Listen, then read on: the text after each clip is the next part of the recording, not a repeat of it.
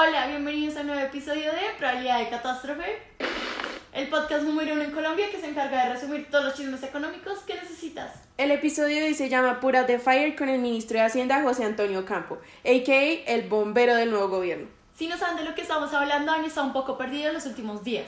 Resulta ser que el Banco de la República subió la tasa de interés de política monetaria hasta el 10% el pasado 29 de septiembre. El presidente Petro, por supuesto, no dudó en poner un tuit diciendo que la intención real detrás de esto tenía que ver con evitar la salida de capitales en vez de controlar la inflación. Que para septiembre fue el 11,44%. Y que, para él, la solución más efectiva eran impuestos a los capitales golondrina. Pero espérate, Juli, expliquemos qué son los capitales golondrina y qué tienen que ver estos con la tasa de interés. Claro, Lau. Los capitales golondrina son aquellos que entran al país por un rato si hay tasas de interés más altas para así poder sacar mayores ganancias. Pero como llegaron, se van. Rápido. Interrumpiendo los flujos de financiamiento y dejando al país débil y vaciado. Exactamente. El problema es que cuando Petro dijo esto, el dólar se dispara hasta 4.627 pesos, preocupando a los inversionistas que están muy interesados en venir a invertir al país. Afortunadamente, tranquila, el bombero Campo llegó al rescate, afirmando que el gobierno no pondría control de capitales y que seguirían celebrando la confianza que los inversionistas han puesto en el país.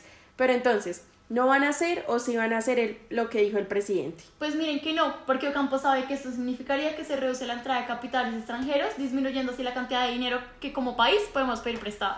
Ah, pero eso no es todo. Imagínense que a la viceministra de Energía se le ocurrió decir que no habría contratos nuevos para la explotación de hidrocarburos y para ponerle las cereza al pastel, la ministra Irene Vélez dijo que después de que se acaben las reservas de gas natural, que se tienen como para 6 u 8 años, empezaríamos a importarlo de Venezuela. Y la gente se volvió loca. Hasta la Asociación Colombiana de Gas Natural salió a decir que eso incrementaría el precio del servicio. Esto sería muy malo porque disminuye el saldo de la cuenta corriente, Es decir, la diferencia entre las exportaciones y las importaciones. que ya de en el 2021 el déficit representaba el 5.7% del PIB. Esto también depreciaría el tipo de cambio real. Lo que significa que se requieren muchos bienes nacionales para adquirir un solo bien extranjero. Esto lo sabe hasta el ministro José Antonio, porque salió a desmentir esto rápidamente diciendo que no era una decisión que ya estuviera tomada, logrando así calmar el fuego una vez más. Y como si Ocampo no tuviera suficiente ya, el presidente Petro propuso financiar la compra de 3 millones de hectáreas de tierra por medio de títulos de deuda pública, también conocidos como TES. que representan más del 50% de la deuda total del país.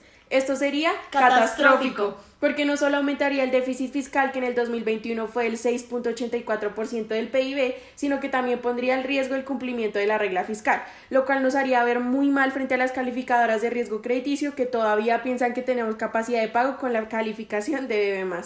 Y como raro, el ministro indicó que es poco viable seguir aumentando la deuda del país con la emisión de los TES, lo cual aumenta el déficit de la cuenta corriente por la entrada de inversión extranjera, que para el segundo trimestre del 2022 era aproximadamente 9 mil millones de dólares. Bueno, entonces, ¿qué podemos concluir de todo esto?